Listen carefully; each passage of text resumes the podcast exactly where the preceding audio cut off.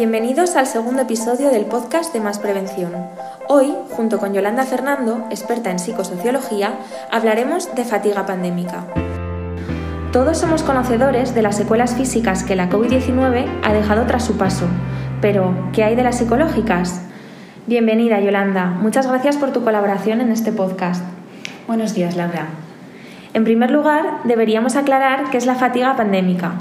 Según la Organización Mundial de la Salud, esta es el cansancio derivado del agotamiento que está creando la hipervigilancia y el gran desgaste emocional causado por la crisis sanitaria. Pero, ¿cómo se traduce esto en la forma en la que nos sentimos? Bueno, pues como todos sabemos, la situación de estrés que estamos viviendo a nivel mundial se está manteniendo durante mucho tiempo y muchas personas están en la fase de agotamiento o desgaste. Esta fase provoca reacciones a todos los niveles. Por poner unos ejemplos, por ejemplo, a nivel físico, pues podemos padecer insomnio, a nivel psíquico, falta de concentración, a nivel emocional, indefensión, frustración y a nivel conductual, relacionado un poco con lo anterior, al sentir esta indefensión, bajamos la guardia con nuestras medidas de protección. Cuando algo eh, se escapa en eh, mayor o menor medida a nuestro control, nos podemos sentir indefensos, frustrados y podemos llegar a pensar que hagamos lo que hagamos, las consecuencias serán siempre las mismas. Esto es eh, realmente peligroso porque nuestra conducta de protección frente al virus puede perjudicar nuestra salud y la de los demás.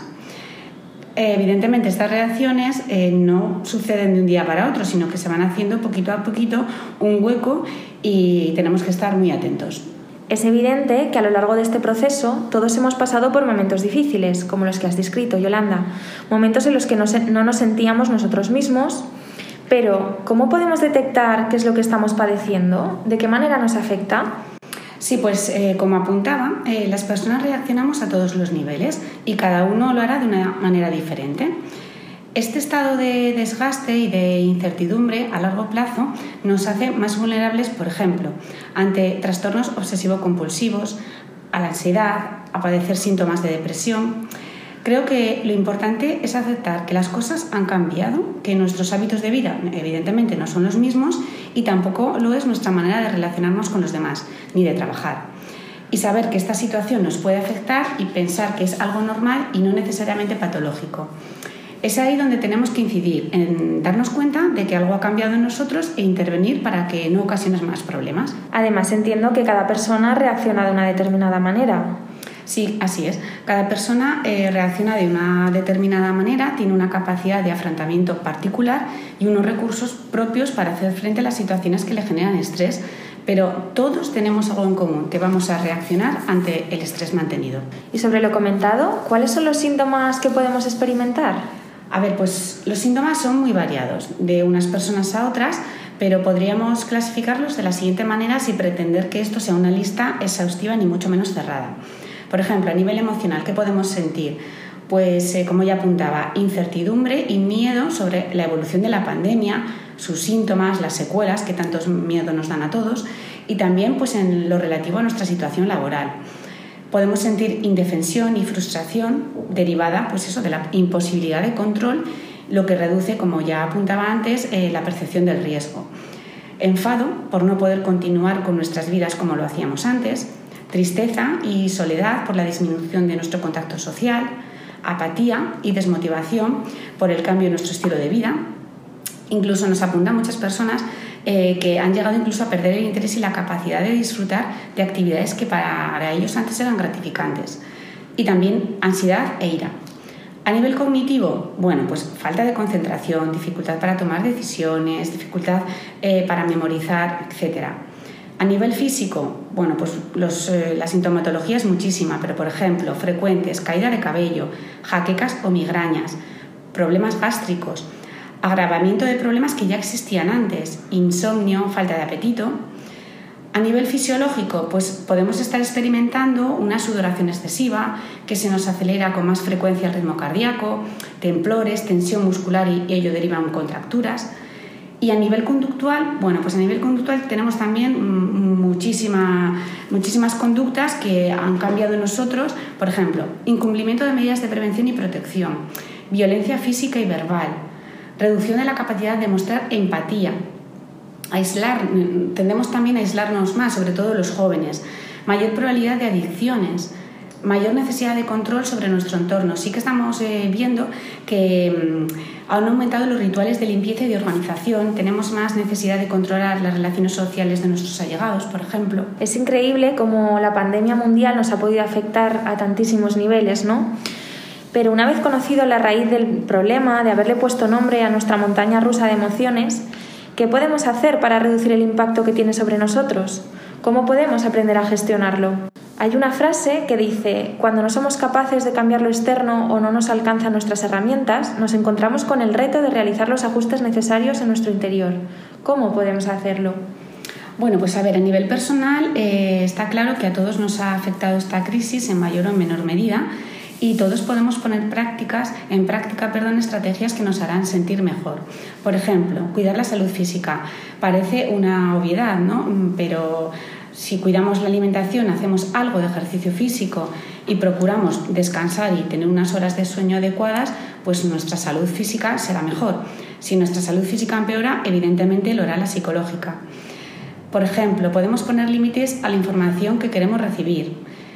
Todos estamos a día de hoy bombardeados por tema COVID, eh, recibimos WhatsApp, eh, las noticias permanentemente están con esta información. Bueno, pues también tenemos que saber parar y decir no y procurarnos otros momentos. También poner límites a la información que compartimos y sobre todo contrastarla. Ahora yo creo que menos que antes, pero eh, antes estábamos bombardeados por este tipo de información y además mucha nos llegaba que no era cierta o no era del todo cierta. También eh, es muy importante, sobre todo ahora que ya hace un año, pararnos a pensar en qué situaciones ahora para nosotros son un problema cuáles son las dificultades con las que nos estamos encontrando en nuestro día a día. Es decir, tenemos que identificar aquello que nos genera más estrés. Evitar el aislamiento. Evidentemente, nuestro contacto social pues, se ha disminuido, pero, mm, o sea, se ha limitado, pero podemos mantener contacto social respetando las medidas de protección. En nuestros contactos sociales, intentar conversar de temas agradables, no siempre tema COVID y sus daños colaterales. Ser consciente de lo que sentimos y tomarnos un tiempo para pensar en cómo nos encontramos es muy importante. Pararnos a pensar. Es algo bueno que tuvo la pandemia, que nos paró, nos frenó en su momento y todo pues dedicamos un tiempo a cosas que habitualmente pues o no, no podíamos encontrar ese hueco o lo hacíamos muy poco. Eliminar los mensajes negativos que nos repetimos. No nos damos cuenta, pero en nuestro día a día nos repetimos una y otra vez muchos mensajes negativos sobre nosotros mismos normalmente porque de cara a nosotros sí que somos muy críticos y tenemos que intentar cambiarlos por otros un poco más positivos y de ánimo. También podemos incorporar actividades que nos resulten gratificantes. Evidentemente, si no podemos hacerlas todos los días, pues escoger un momento para ponerlas en práctica. Quizás no podamos hacer todo lo que hacíamos antes o con la frecuencia que nos gustaría, pero sí que es importante procurarnos esos momentos para disfrutar. También es muy importante dedicar unos momentos al final del día, por ejemplo, a valorar aquello que nos haya producido bienestar o alegría. Es una manera de centrar la atención en los aspectos positivos de nuestra vida que todos tenemos y más de lo que imaginamos. Analizar nuestras necesidades y comenzar a pensar en cómo podemos conseguirlas, aunque sea una meta a largo plazo. Centrar la atención en aquello que necesitamos nos anima a tener objetivos y por lo tanto es un motivo por el que debemos luchar y superar obstáculos. Y terminando de responder a tu pregunta, Laura, yo creo que a estas alturas ya hemos demostrado nuestra fortaleza ante esta situación sin precedentes en nuestras vidas. Y si la situación pues, nos ha superado, pues no hay que dudar, hay que pedir ayuda profesional. A ver, nosotros vivimos en una sociedad eh, que es de todo y nada en cuanto a salud mental o salud emocional, es decir, buscamos, ayuda porque nos sentimos enfermos o porque quizás tengamos una patología. Pero esto no debería ser así, igual que no lo es cuando visitamos a un fisioterapeuta. Cualquiera puede necesitar ayuda puntual sin una patología. Son estados transitorios, susceptibles de mejorar si buscamos ayuda a tiempo, los gestionamos adecuadamente, perdón, y así pues lo que vamos a impedir es que se cronifique y que se empeore. Perfecto, Yolanda. Muchísimas gracias por todos los consejos y prácticas que nos has facilitado. Espero que nuestros oyentes tomen buena nota y que a partir de estas estrategias puedan sentirse mejor. Además, eh, cada vez son más los agentes que se están preocupando por la salud mental. De hecho, cada vez más empresas tratan de velar por la salud mental de sus empleados porque no olvidemos que la fatiga pandémica también tiene sus consecuencias en el mundo laboral y puede generar un riesgo psicosocial. ¿Es así? Sí, sí, así es. Es evidente que esta situación ha afectado nuestra forma de trabajar y las empresas pues, han tenido que adaptarse. ¿no? Como se suele decir, de la necesidad surge el ingenio. Y es evidente el esfuerzo que han hecho y tienen que hacer para continuar con su actividad, para adoptar las medidas de protección y de prevención que son necesarias. Pero se enfrentan además a un reto que es nuevo, que son eh, los riesgos psicosociales en los trabajadores por motivo de la pandemia. Son muchas las organizaciones que muestran su preocupación, no solo por los aspectos más productivos, sino también por la parte más humana, sus trabajadores y trabajadoras. A ver, la salud física y la salud emocional de los empleados tiene un papel esencial para muchas organizaciones y no solo grandes organizaciones, sino también pymes, que son conscientes de los efectos que esta pandemia está provocando en sus trabajadores. ¿Puedes contarnos cuáles son los efectos en los trabajadores? Sí, a ver, em, pues los efectos, por ejemplo, cuando nosotros estamos más preocupados, eh, esta preocupación conlleva que prestemos, por ejemplo, más atención a aquello que nos perturba, en detrimento de otras tareas como pueden ser las de nuestro desarrollo cotidiano del trabajo o, otras actividades y procesos de prevención. ¿Qué pasa? Que eso aumenta las posibilidades de equivocarnos y de aumentar los accidentes laborales, también dificultades de concentración y una bajada en nuestro rendimiento. ¿Qué, podemos, ¿Qué consecuencias tiene más? Pues aumento de las incapacidades temporales, este es un hecho. Y también mayor probabilidad de tener conflictos en la organización. Estamos más frustrados, enfadados, irritados y estas emociones pues afloran en el lugar de trabajo y convertimos nuestro entorno laboral en un lugar que es mucho más vulnerable a los conflictos de lo que era antes. En este sentido, ¿qué pueden hacer las organizaciones por sus empleados? A ver, pues las organizaciones igual que las personas pueden hacer muchas cosas. Por ejemplo, pueden identificar los riesgos actuales. ¿Y cómo? Pues con una evaluación de factores psicosociales. ¿Qué es una evaluación de factores eh, psicosociales dicho de una manera muy rápida y muy sencilla? Pues es como una foto que nosotros hacemos a la organización de los factores psicosociales, es decir, aspectos como cómo están los trabajadores ahora, qué carga de trabajo tienen, qué autonomía tienen, es decir, qué grado de libertad tienen para organizar su trabajo, su tiempo de trabajo, qué sentido tiene para ellos el trabajo que realizan, cómo participan en la organización, eh, cómo se supervisa su trabajo, qué ha cambiado en todo esto, cómo se relacionan con las personas, los conflictos, tema acoso, eh, cómo la empresa muestra un interés por sus trabajadores en aspectos como darle suficiente información, formación, posibilidades de promoción, etc. Las empresas también pueden informar a sus trabajadores de la situación de la empresa. Esto es muy importante. Evita que se difundan falsos rumores y muestra una preocupación y una transparencia. Por ejemplo, también pueden dar la oportunidad a los trabajadores para aportar ideas sobre cómo mejorar la situación de la empresa y además que puedan valorar la estrategia que ésta está siguiendo con respecto a, las medidas de protección aportar claridad de rol. A ver, parece muy obvio, pero a día de hoy mm, no todos los puestos de trabajo tienen claras ni definidas las funciones ni su responsabilidad.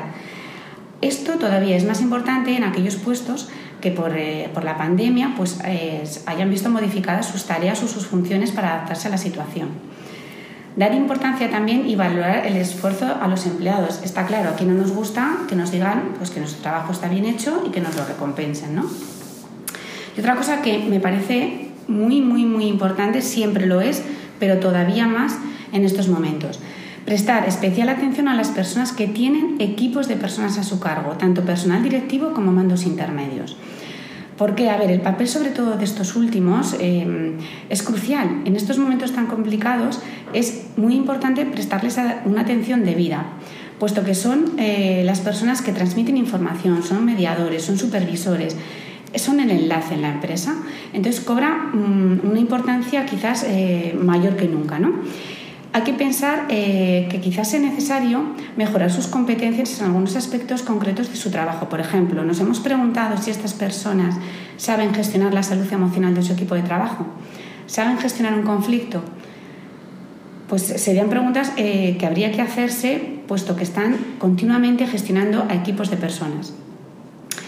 Eh, sería muy recomendable, eh, ahora más que nunca, que las personas que tienen personas a su cargo se familiaricen con las señales de advertencia de angustia emocional y tengan unas mínimas competencias para saber gestionarlas. No tenemos que confundir esto con ser psicólogos de sus equipos de trabajo, no se pretende esto, ni muchísimo menos pero sí con saber identificar estas señales de alarma antes de que se conviertan en un problema mayor. Y luego, pues la empresa también tiene que disponer de ciertos mecanismos que ayuden a sus empleados para gestionar estos estados. Por ejemplo, mm, a mí me gustaría hablar del apoyo psicológico. Eh, a día de hoy son muchas las empresas que se preocupan de forma proactiva, que es importante, proactiva, en el cuidado de la salud psicológica y psicosocial de sus empleados y empleadas, incluso de sus familiares más directos. Nosotros, por ejemplo, tenemos un programa que se llama PAE, es un programa de ayuda al empleado, que es un programa que lo tenemos internamente, más prevención, y bueno, pues para nuestros clientes que, lo deseen. Este programa es pues una atención telefónica y telemática 24 horas al día, 7 días a la semana. ¿Quién está detrás del teléfono? ¿Quién está detrás de la app? Pues están psicólogos y psicólogas que son expertos en salud mental y en salud emocional. ¿Para qué los podemos llamar? Pues los podemos llamar para lo que queramos, para temas personales.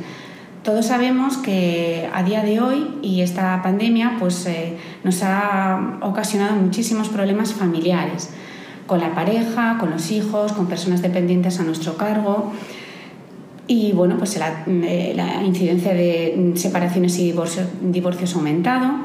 Entonces, para cualquier tema relacionado en el ámbito personal, podemos eh, llamarles en el ámbito laboral, por supuesto, hay muchísimos problemas, sobre todo eh, a día de hoy hay muchísimos problemas de carga de trabajo, hay muchísimos problemas de gestión de equipos, hay muchísimos conflictos en las organizaciones que afortunadamente pues eh, podríamos decir que por porcentaje pues, son conflictos que denominamos organizativos, ¿no? Los menos son temas de acoso. Pero para eso también están, para intentar orientarnos en cómo desde la empresa darle la oportunidad a la organización para que pueda gestionar de forma interna los problemas que surgen. ¿Quién puede llamar? Pues evidentemente las personas que están en plantilla y familiares directos. Importante y recalcar aquí, es garantía de confidencialidad y anonimato, es decir, no se registra nunca el nombre ni ningún dato personal de la persona que llama. Incluso hay personas que llaman con bastante frecuencia que aunque no se les solicita el nombre, pues lo acaban diciendo y no se registra. No se pretende, las empresas no tienen ese interés y nosotros, por supuesto, tampoco lo vamos a facilitar. Em, ¿qué, ¿Qué información nosotros damos a la empresa? Pues la información que nosotros damos a la empresa son dos informes semestrales. ¿Qué recogemos en ese informe? Pues en ese informe recogemos número de llamadas de motivo personal, simplemente, y también número de llamadas y motivo de la llamada cuando es de origen laboral. ¿Por qué? Pues porque, claro, a la empresa le interesa saber dónde están los problemas para poder poner pues, medidas de mejora.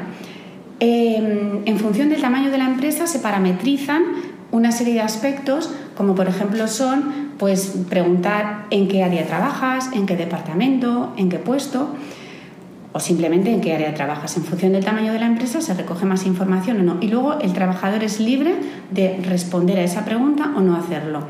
Simplemente se puede identificar como trabajador de la empresa y ya está. Y pues le damos unas medidas de mejora eh, a la organización en función del tipo de llamadas y del motivo de llamadas que hayamos tenido. Bueno, pues a día de hoy la verdad es que son muchas las iniciativas empresariales para mejorar la salud psicológica y psicosocial de sus trabajadores y trabajadoras. Lo que supone, o sea, lo que nos hace pensar a, día de hoy que seguramente estemos en el momento de mayor sensibilidad de las organizaciones hacia los aspectos psicosociales, como una apuesta por humanizar más las empresas. Ojalá podamos aprender de esta crisis e intentar volver más fortalecidos que antes. Esto es todo. Agradecerte, Yolanda, tu colaboración y haber compartido con nosotras tu conocimiento sobre fatiga pandémica y riesgo psicosocial. Estamos seguras de que dando visibilidad al problema estamos más cerca de la solución. Y a ti, nuestro oyente, si has llegado hasta aquí, gracias una vez más por escucharnos. Nos vemos muy pronto en otro podcast y recuerda, juntos somos futuro, juntos somos más.